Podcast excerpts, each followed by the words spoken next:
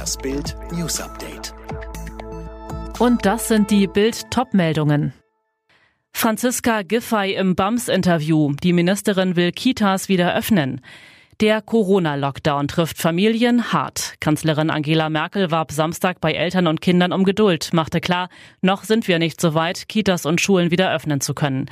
Familienministerin Franziska Giffey will den Familien eine Perspektive geben. Im Bild am Sonntag-Interview legt sie einen Plan vor, wie die Kitas öffnen können. Sie schlägt eine Corona-Ampel vor. Damit könnte ein Großteil der Kinder wieder in die Kita gehen. Die Kita wird nach drei Kriterien angeschaut. Anzahl der infizierten Personen, Anzahl der Kinder in Quarantäne und Anzahl der Erzieherinnen und Erzieher in Quarantäne. Es gibt die Phasen Grün, Gelb und Rot. Das ganze Interview lesen Sie in der Bild am Sonntag. Geimpft, infiziert, gestorben. In einem Seniorenheim erkrankten 15 bereits geimpfte Bewohner an Corona und starben. Es ist ein dramatischer Fall, der zeigt, wie wichtig der Faktor Zeit im Kampf gegen Corona ist.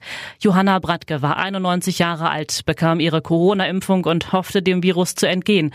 Aber alles vergeblich. Sie infizierte sich doch und starb. Die Familienmutter wohnte im AWO-Pflegeheim in Leverkusen-Rheindorf in NRW, wo auch 14 weitere geimpfte Bewohner an oder mit Corona ums Leben kamen. 32 weitere Bewohner und 25 Mitarbeiter sind noch infiziert. Alle wurden nach Angaben der Stadt Opfer der britischen Corona-Mutation B117. Sie gilt als besonders ansteckend. Mehr dazu gibt es bei Bild Plus.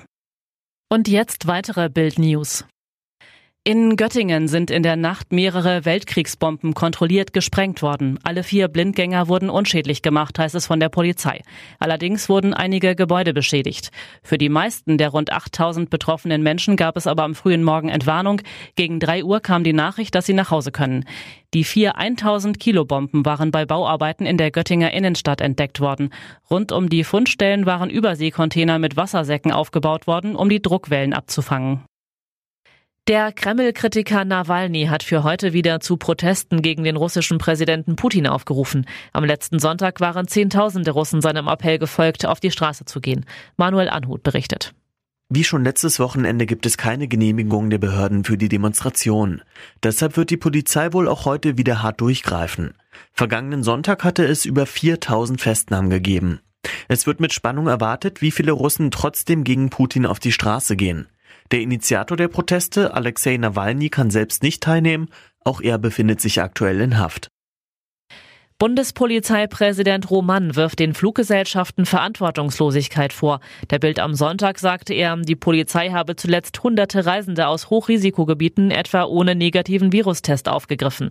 Dabei sei es Aufgabe der Airlines, die vorgeschriebenen Bedingungen für die Einreise zu überprüfen.